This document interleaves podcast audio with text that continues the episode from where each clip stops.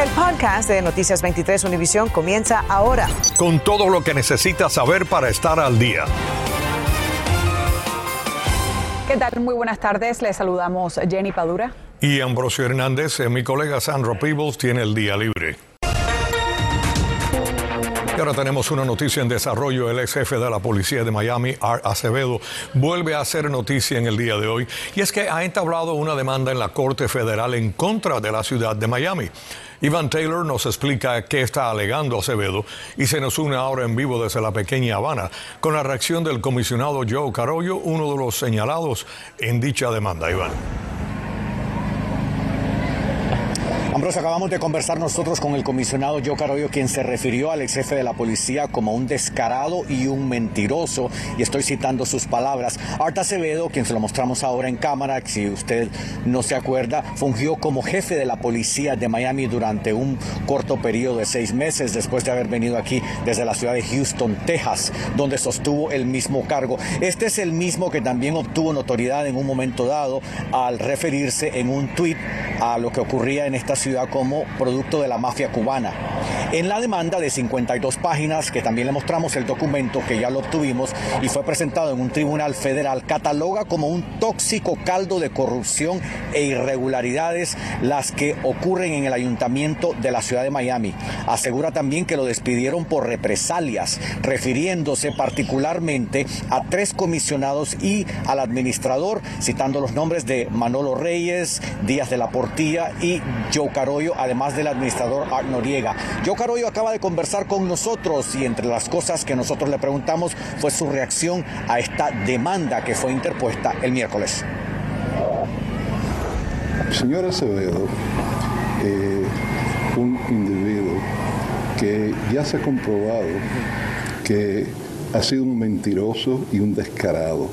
El señor escribió ocho páginas eh, de mentiras cuando supo que la comisión iba a tener una reunión para hablar de él. Y vino con ocho páginas llenas de mentiras, de las cuales eh, ya numerosas cosas se han podido comprobar que mintió, mintió de mí numerosas cosas, mintió de otros, ya comprobada. Eh, entonces, esto con lo que el señor este viene con una demanda. Informándoles en vivo desde la pequeña Habana, Iván Taylor, Noticias 23, Univisión. Gracias, Iván. Por otra parte, si bien los casos de la variante Omicron están aumentando en Estados Unidos, aquí en la Florida es todo lo contrario. Algunos expertos que estudian las tendencias recientes tienen la esperanza de que el virus esté alcanzando un punto máximo, lo que podría venir seguido de una caída. Pero como nos cuenta María Alesia Sosa, esto no significa necesariamente el fin de la pandemia. Aunque los casos siguen subiendo en muchos estados, Florida está entre los nueve que registraron una caída en el número de nuevos casos. Según la Asociación de Hospitales de Florida, los condados de Miami-Dade, Broward y Palm Beach ya llegaron al punto máximo de casos y comienzan a bajar. Pero expertos creen que este panorama no significa que estemos cerca del final. En Miami empezamos a ver una reducción poquita en las cantidades de personas que tenemos que tener en el hospital cada día pero tenemos un porcentaje de 30% de positividad y eso es llega a ser muy alto. Lo cierto es que el número de casos que ocasionan enfermedades graves es mucho más bajo que con la variante Delta y las vacunas siguen siendo efectivas para prevenir la hospitalización y la muerte. No pienso que estamos cerca del final de la pandemia realmente. Más bien tenemos que tomarlo con cautela en el sentido de que el Omicron es una variante de mucho menos letalidad, eh, pero eh, no significa que sea la última variante. Las hospitalizaciones en el estado están por debajo de 11.000 en comparación con números del verano, cuando llegaron a 17.000. Doctor, ¿de qué manera prevén ustedes que pueda acabarse la pandemia? Primero, hay que entender que las vacunas definitivamente no son capaces de evitar la transmisión de la enfermedad. Nosotros como comunidad vamos a tener que eh, cuidarnos mucho más para evitar la transmisión de persona a persona. Anthony Fauci, el principal asesor médico de la Casa Blanca, dijo que es imposible trazar la evolución de la pandemia. Solo podremos hablar del final si no llegara una nueva variante. Y a pesar de este panorama alentador, expertos llaman a continuar con las medidas de precaución para evitar crisis en los hospitales ya golpeados por la baja de personal. María Alesia Sosa, Noticias 23, Univisión. Gracias, María Alesia. La noticia de que los CDC sugerían suspender las actividades extracurriculares deportivas de competencia escolar preocupó mucho a los deportistas y a los entrenadores, pero en realidad esta no es una recomendación nueva. María Fernanda López nos aclara la confusión.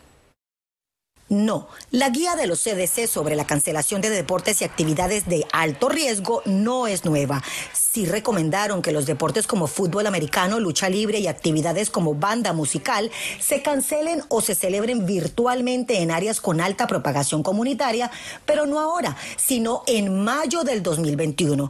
Preguntamos a las autoridades escolares de Miami-Dade y Broward y nos confirmaron que no han recibido ninguna nueva notificación. Hasta este momento nosotros no tenemos ninguna información eh, de acuerdo con ahora la nueva información que ha salido del CDC. Así que hasta este día los protocolos que tenemos nosotros en lugar siguen. La confusión se da porque los Centros para el Control y la Prevención de Enfermedades, CDC, actualizan su guía para reducir la propagación del virus a medida que hay cambios con el comportamiento del COVID-19.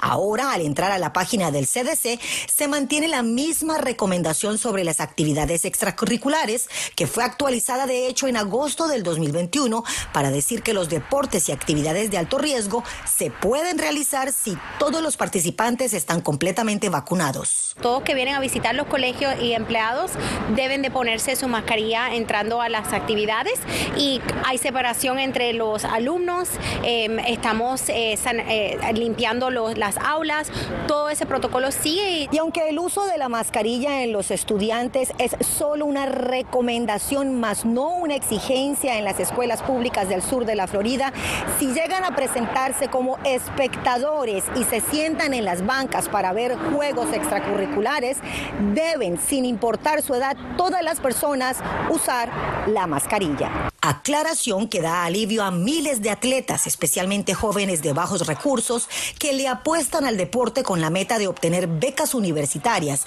informó María Fernanda López, Noticias 23, Univisión.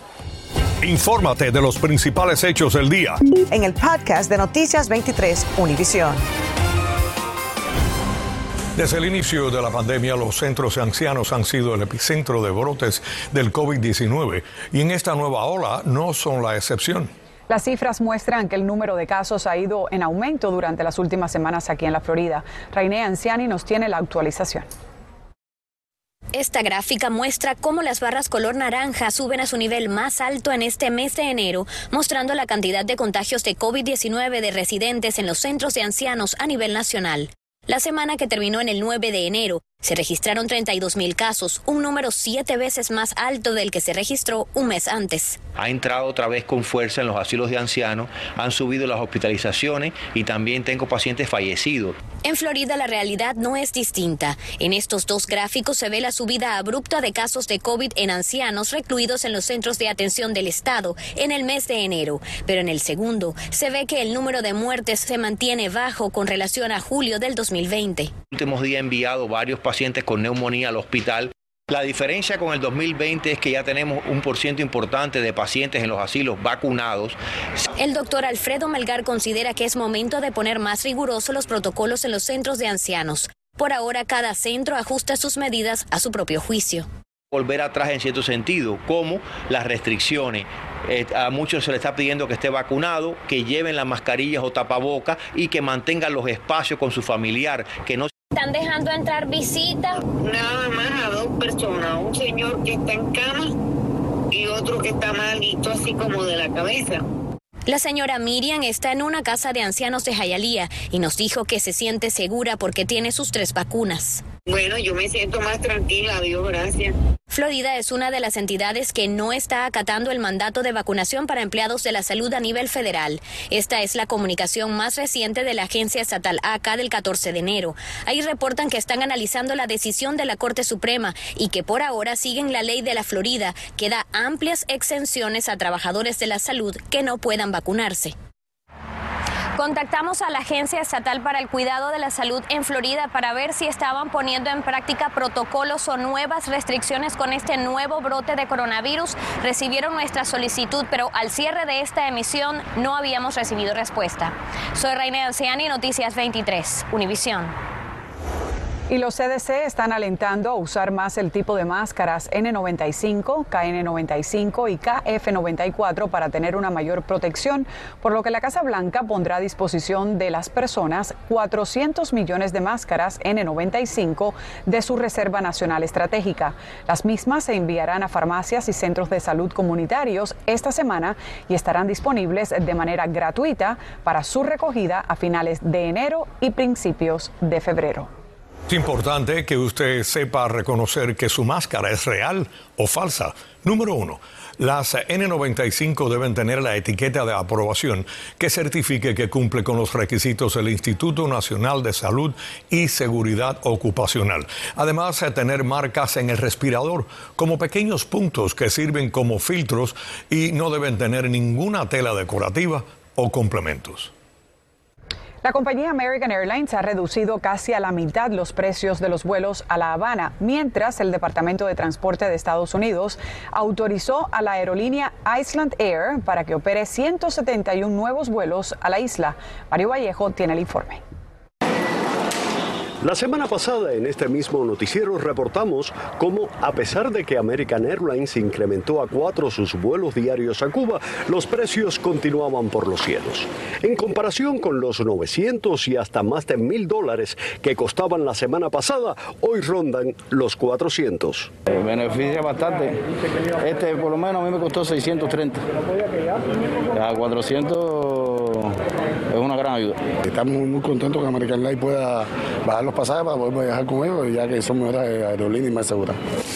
La mayoría de quienes residen en Miami y viajan a Cuba llevan en sus equipajes los productos de primera necesidad, alimentos y medicinas para sus seres queridos en Cuba. Sin embargo, los precios de los equipajes continúan siendo altos, ya sean en aerolíneas convencionales como en los vuelos charter. Hay muchos familiares que están aquí que quisieran viajar, incluso hay personas que a veces no pueden pagar eso, no pueden pagar ese precio tan alto de los pasajes que deben de bajar las aerolíneas, comprender, y bajar aunque sea esa tarifa un poquito menor. Entre Fort Lauderdale y Miami operan diariamente alrededor de 10 vuelos a Cuba. Ahora, el Departamento de Transporte acaba de autorizar a la aerolínea Islander para realizar 170 vuelos charters a Cuba entre el 1 de febrero y el 31 de mayo, saliendo desde varias ciudades de Estados Unidos, incluyendo cuatro semanales desde Miami.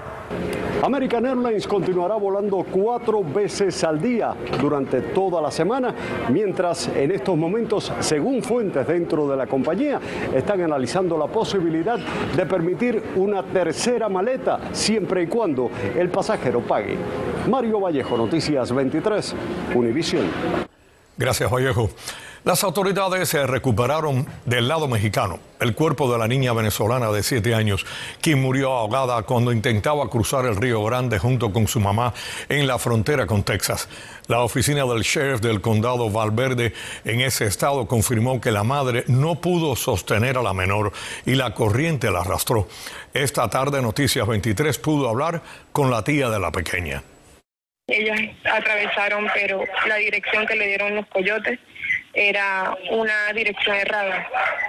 A ella la, la pudieron ayudar un poco con la niña mientras cruzaban, pero el desespero de que solamente, no solamente la niña se estaba ahogando, sino varias personas se estaban ahogando por el mismo sitio que ellos cruzaban y la niña se le soltó. Sin duda alguna, una noticia muy triste para todos. Los pagos adicionales de crédito de impuestos por niños terminaron el 15 de diciembre, pero según la vocera de la Casa Blanca, Jen Psaki, pudieran regresar si el Congreso aprueba el proyecto de recuperación económica Build Back Better. Si el proyecto avanza, quienes recibieron los pagos mensuales el año pasado volverían a recibir un cheque en febrero con un pago doble, que incluiría el de enero. El fabricante de vehículos Ford emitió un llamado a revisión de unos 200.000 de sus vehículos por un problema con la luz de freno. Según el informe, un componente del pedal no estaría funcionando bien y mantiene las luces encendidas, lo que confunde a otros conductores. La revisión es para autos Ford Fusion y Lincoln MKZ de 2014 y 2015, así como Ford Mustangs del 2015. Los propietarios eh, serán notificados por correo a partir del 13 de marzo. Bienvenidos a la información deportiva. El Heat regresa hoy a la acción en el FTX Arena del Downtown de Miami, recibiendo a los Trail Blazers de Portland con una escuadra más completa y en la cima de la conferencia en un empate nominal con los Chicago Bulls. El equipo logró su victoria número 28 en el regreso de Bama de Bayo al tabloncillo tras varias semanas de ausencia, en encuentro en el que el gigante anotó 14 y se llevó 9 rebotes. El juego de hoy está pactado para las 7 y 30 de la tarde. En uno de sus peores desempeños de la temporada anoche, los Florida Panthers sufrieron un contundente revés en Calgary ante los Flames equipo al que habían derrotado el pasado 4 de enero con sólido marcador de 6 a 2. Curiosamente, la misma diferencia que le sacaron los Flames en Calgary ayer, que fue de 5 goles a 1. Con los entrenamientos de primavera programados para comenzar en cuatro semanas, se espera que el sindicato de jugadores pronto haga una contrapropuesta a la oferta que las grandes ligas pusieron en la mesa la pasada semana. La presión continúa y con varios agentes libres de alto perfil esperando firmar contratos cada día que pase sin que la Unión y los dueños de equipo lleguen a un acuerdo de negociación que reinicie las operaciones de béisbol en las mayores, complica aún más la perspectiva de un comienzo a tiempo. Ernesto Clavelo Deportes 23.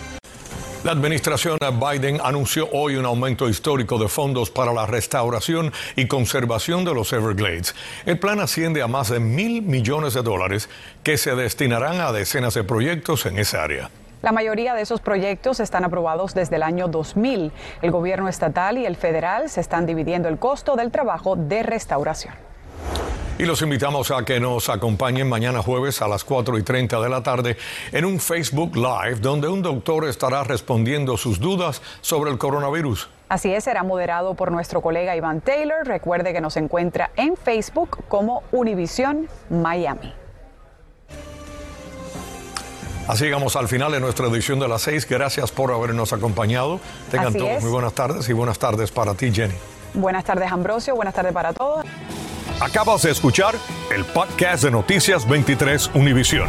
Puedes descubrir lo mejor de los podcasts de Univisión en la aplicación de Euforia o en univision.com diagonal podcasts.